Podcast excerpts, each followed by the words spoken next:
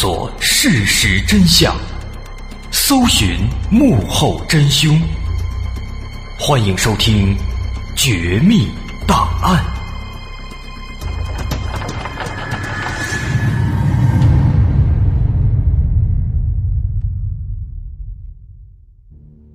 一九八一年七月二号晚上八点，在山西小城阳泉，当地矿务局的一家电影院里突然发生了爆炸。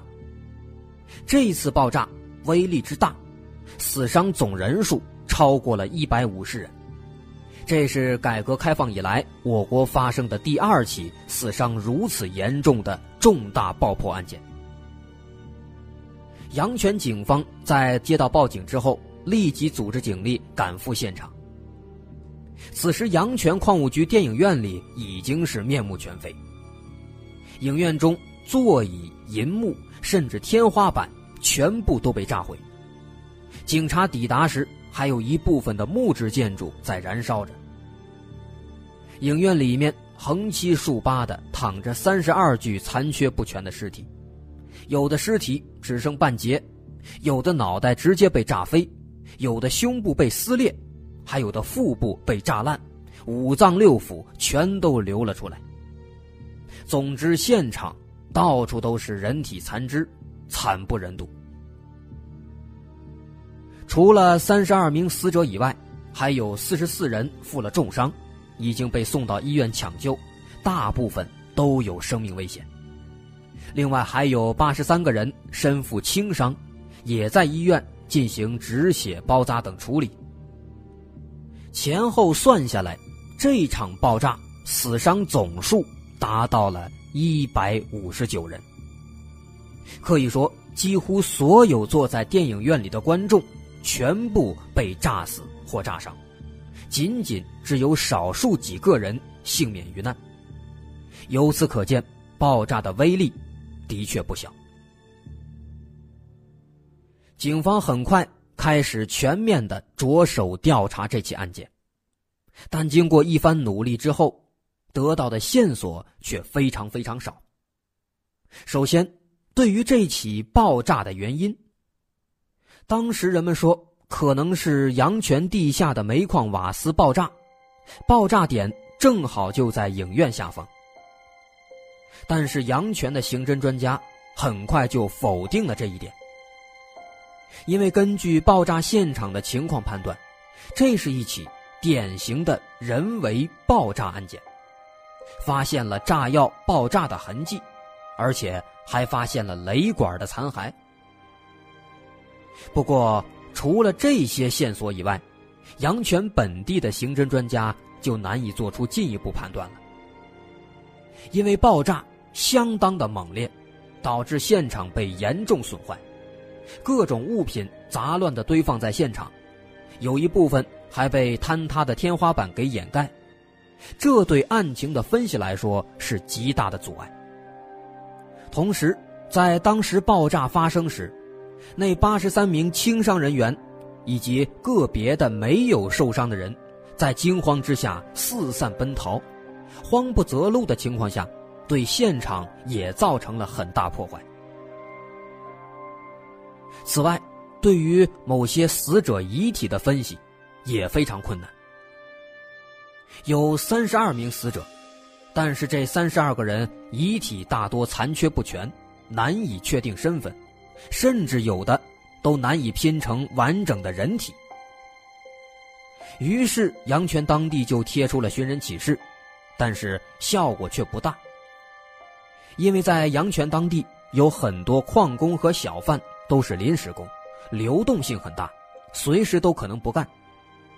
假如有人失踪，首先矿里不知道矿工是自行离开了，还是在工作时遇难了，而且矿工的家属也大多认为孩子在外工作，找不着了，可能是又转移阵地去别地方干了。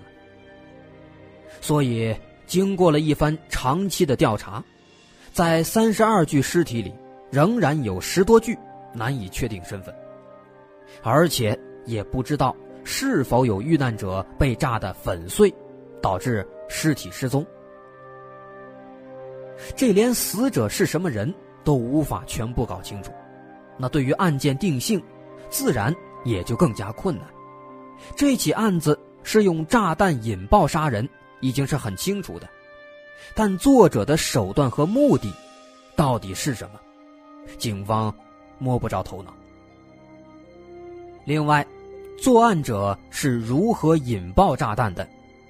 是使用定时炸弹，把炸弹放在影院里，然后借故离开吗？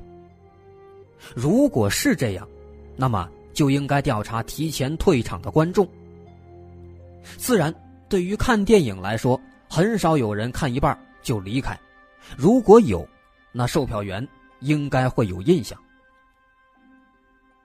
而且，除了定时炸弹，也可以是遥控炸弹，远距离引爆。阳泉有很多煤矿，这是当地的支柱产业之一，所以有引爆经验的矿工是非常多的。制造引爆装置也不算是什么技巧。如果是遥控引爆，那问题就更加复杂了。凶手可能会像定时引爆一样，把炸药留在现场，自己逃走之后再远程引爆。如果是这样的话，那凶手是会进入影院安置炸药的。那这样可以排查目击者来搜索凶手。当然，凶手也可能采用欺骗手段。让某些不知情的观众帮他把装有炸药的包带进影院里，然后在外面进行引爆。也就是说，凶手可能根本就没有进入影院大门。那如果是这样，自然也就无法找到目击者了。然后还有非常关键的一点，炸弹究竟是在哪里引爆的？目前也是不能确定。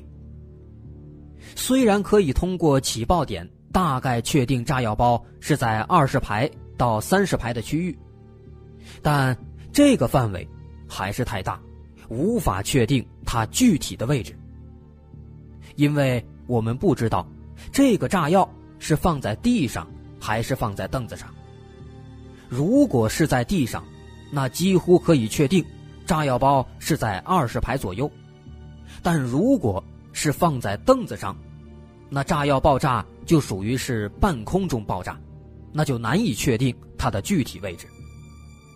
对于这炸药包位置的判断，其实是非常重要的，因为这直接关系到是否有目击者。如果凶手曾经进入过电影院，并且丢下了炸药包。那附近的幸存者就很有可能看到过他，而且由于现场几乎成为了一片废墟，阳泉当地的刑侦人员根本无法分辨凶手是使用的什么炸弹。所以，面对这一系列无法确定的疑问，无法确定死者身份，无法确定引爆方式，无法确定炸弹位置。无法确定炸弹种类，等等等等，这一串的问题使刑侦人员根本就无从下手，破案工作几乎陷入停顿。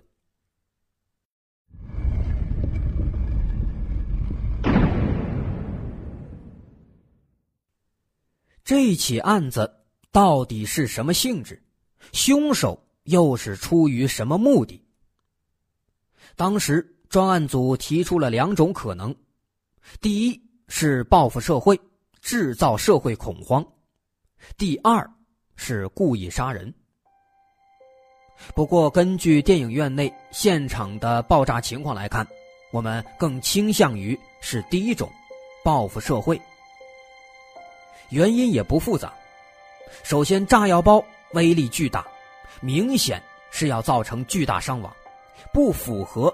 要单独杀死某个人的情况，而且阳泉一带在文革时期非常非常混乱，造反派曾经两次夺权，在地方上还有两次大规模的武斗发生。后来文革结束以后，阳泉政府就严肃的处理了当时一些打砸抢烧的骨干分子，很多人因此就入了狱。这些人基本上都有暴力前科，对于政府对他们的处理肯定是不满意。而且，从七八年开始，这些受到打击惩罚的人开始陆续出狱，其中有一些更是扬言要报复社会。况且，阳泉是矿区，搞到炸药和雷管并不困难，制作成定时或者遥控引爆装置也没有多大难度。那另外第二种可能，就是报复杀人。这种情况原因也很简单，凶手知道受害者会去看电影，所以就在电影院内引爆炸药，杀死受害者。所以，就目前的两种情况来看，以上两种可能都无法排除，因为毕竟线索太少，很难做出百分之百的判断。专案组无奈，只能排查这两年刚刚刑满释放、扬言报复社会又有可能搞到炸药的人。但是让人们失望的是，经过了长时间的排查。并没有发现有任何一个人有着作案嫌疑，调查直接就陷入了僵局。这起案子造成了上百人伤亡，从全国来说是极少出现的恶性案件。案发以后，山西省领导也非常震惊，命令限期破案。同时，这起案子也惊动了中央。中央在得知山西省无力侦破以后，派出了公安部的专家奔赴咸阳。这一次派出的专家里，又有我们之前说过的大名鼎鼎的吴国庆。因为吴国庆本人最擅长的就是分析爆炸现场。吴国庆和其他几位专家奔赴阳泉以后。就立即对现场进行了仔细检查。经过几天细致的研究，吴国庆得出了和阳泉当地截然不同的结论。首先，他认同了这次爆炸不是意外，是恶意爆炸杀人的结论。而且，他认为阳泉警方在现场提取的雷管炸药和电线都非常重要。但对于当地警方所怀疑的定时引爆和遥控引爆，吴国庆等人却持反对态度。几位专家用了几天时间仔细清理现场，并没有发现任何定时起爆器的痕迹，也没有发现遥控引爆的痕迹，仅仅只看到了雷管的残骸、电池的碎片和一部分电线。所以。吴国庆认为，目前看来，凶手极有可能不是通过定时或者遥控装置来引爆炸药的，而是通过手动触发来引爆炸药，制造的爆炸。也就是说，凶手是自爆。自然，只是没有找到这些引爆器的痕迹，并不能完全确定凶手就是自爆的。我们还需要其他的证据。经过一番勘查研究，吴国庆等人终于确定了炸药爆炸的准确位置。吴国庆认为，之所以阳泉警方无法确定起爆点的准确位置，在于炸药包爆炸的位置较高，并不是放在地上或者椅子上，而是空爆。所以，炸药爆炸后，它的弹着点非常的多。干扰了阳泉警方的判断。经过反复测量，吴国庆认为起爆点是在二十五排二号的位置。起爆点的确定为案情的分析起到了极大作用。由于知道了起爆位置，吴国庆等人沿着起爆点进行详细的勘查，很快又有了新的收获。第一，从四面迸射出去的少量钢板，可以确定，炸药包并不是放在某个包里，而应该是放在一个四方形的大铁盒里，然后放在一个包内。第二，在起爆点附近找到了一个金属片，金属片在爆炸的瞬间迅速变软，在变软飞离的瞬间，又将一块肉卷进去，打到一个坑里。根据法医分析，这块肉是人大腿上的一块肌肉。那这基本就可以确定，凶手是将炸药包放在腿上，然后引爆的。那么换句话说，谁坐在这个位子上，谁就是凶手。第三，这个位置上的人遗体破坏最严重，身体几乎被炸碎。整个脸部都被炸飞，到现在也无法确定身份。不过，这也可以侧面印证，炸药包的确就放在他的腿上，所以才炸飞了他的脸，把他整个人都炸得稀巴烂。当吴国庆把这一系列检测结果都告诉阳泉公安局长的时候，局长笑着说。那你不就等于把案子给破了吗？确实，这案子就等于破了。现在只要找到谁坐在这个位子上，或者查明这具尸体是谁，这案子就算结了。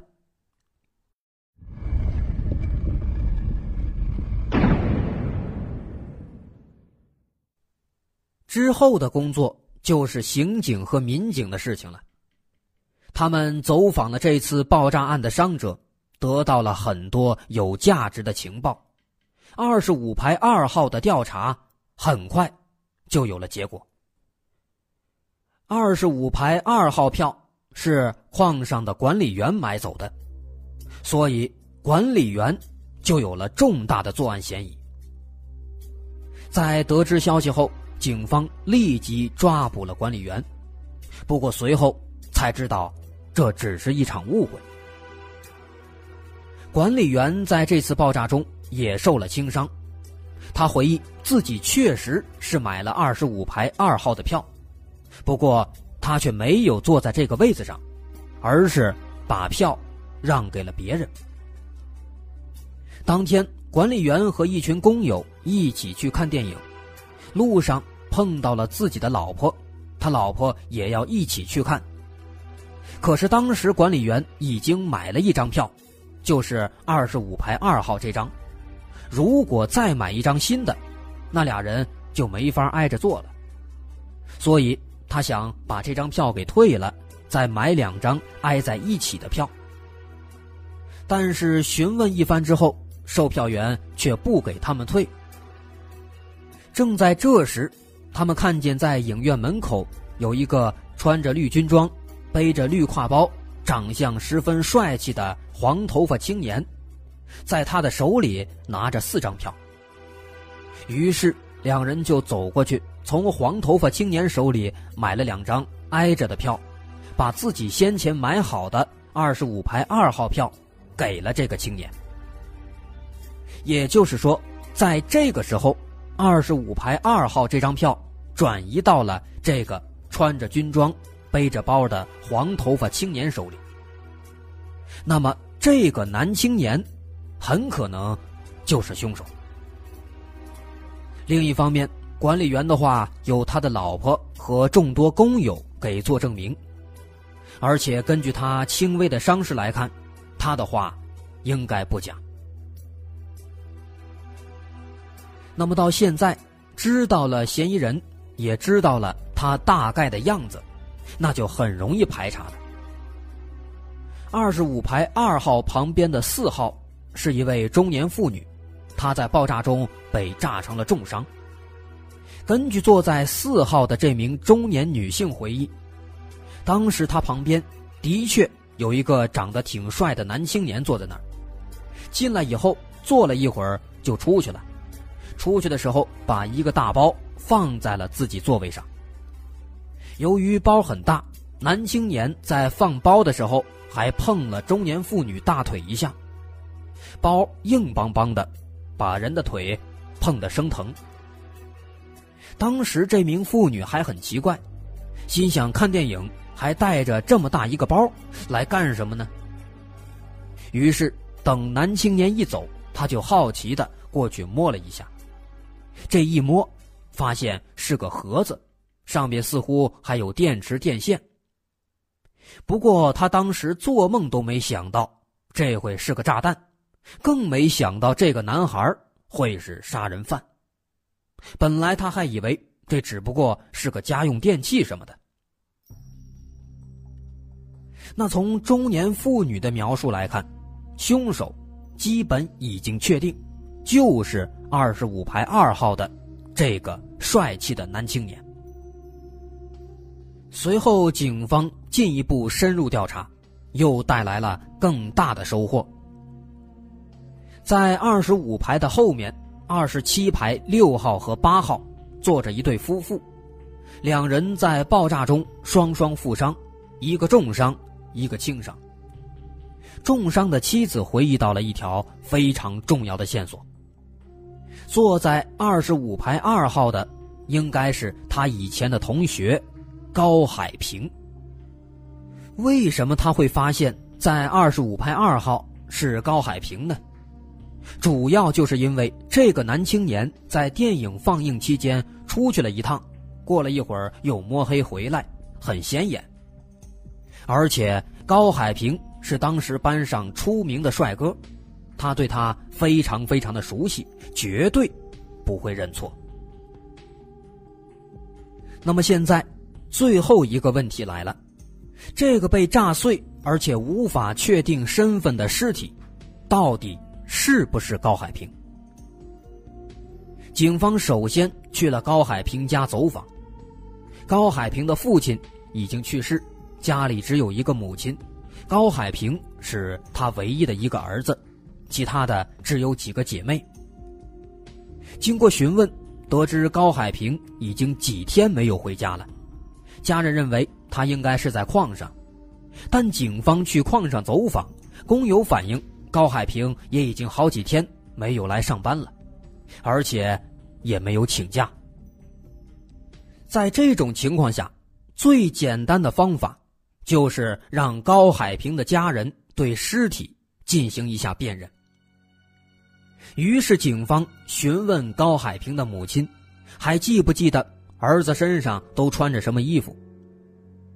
母亲回忆说，儿子脚上穿的袜子是米色的。而且他左脚小拇指没有指甲。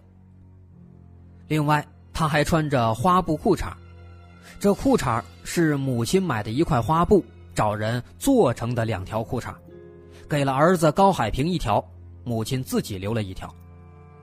此外，他还向警方提供了做裤衩的裁缝的地址。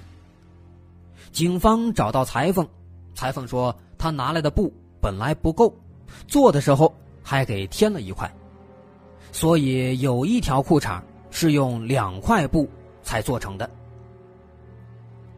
在得到这些线索以后，法医检查那具尸体，果然发现左脚的小拇指没有指甲，穿的裤衩是花布的，而且上面还有一块不同颜色的布。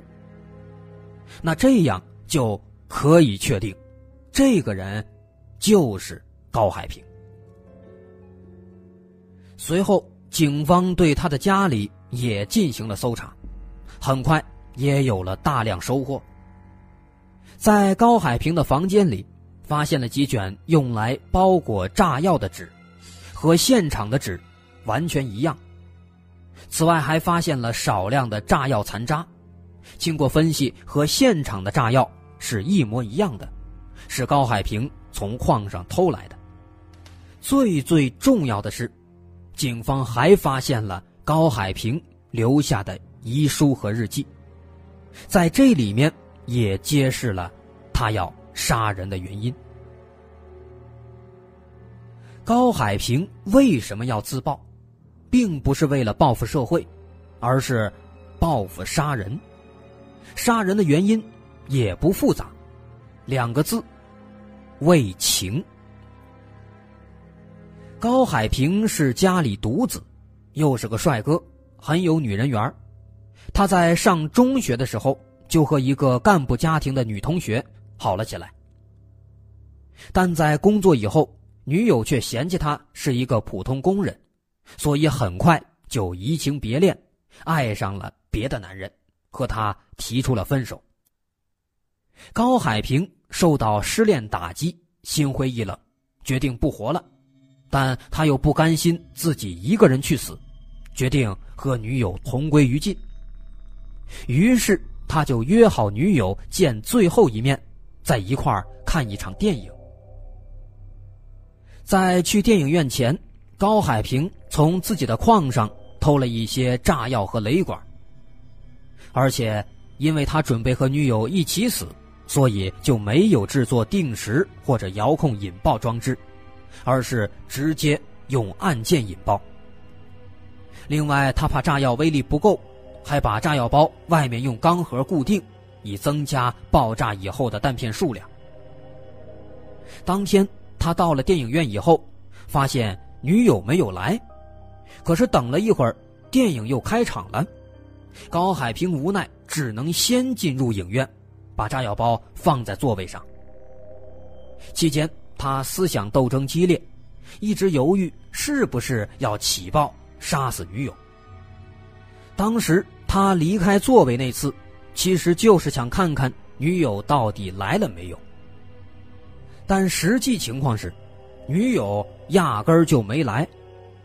高海平见状，心情极为沮丧，心想：就算杀了女友，也于事无补，况且自己可能还下不了这狠心，干脆就自己死了算了。于是他回到座位上，手动。起爆了炸药，瞬间就葬送掉了包括他在内的三十二条人命。这起案子其实就这么简单，警方费了那么大的劲，原来三十二死一百二十七伤，只是因为一个年轻小伙子的一段不如意的感情。不能怪现实，不能怪女友。要怪，只能怪他自己太过冲动。好，今天的绝密档案就到这儿，我是大碗。喜欢我们的节目，欢迎关注我们的微信公众号，在微信搜索“大碗说故事”就能找到。我们下期再见。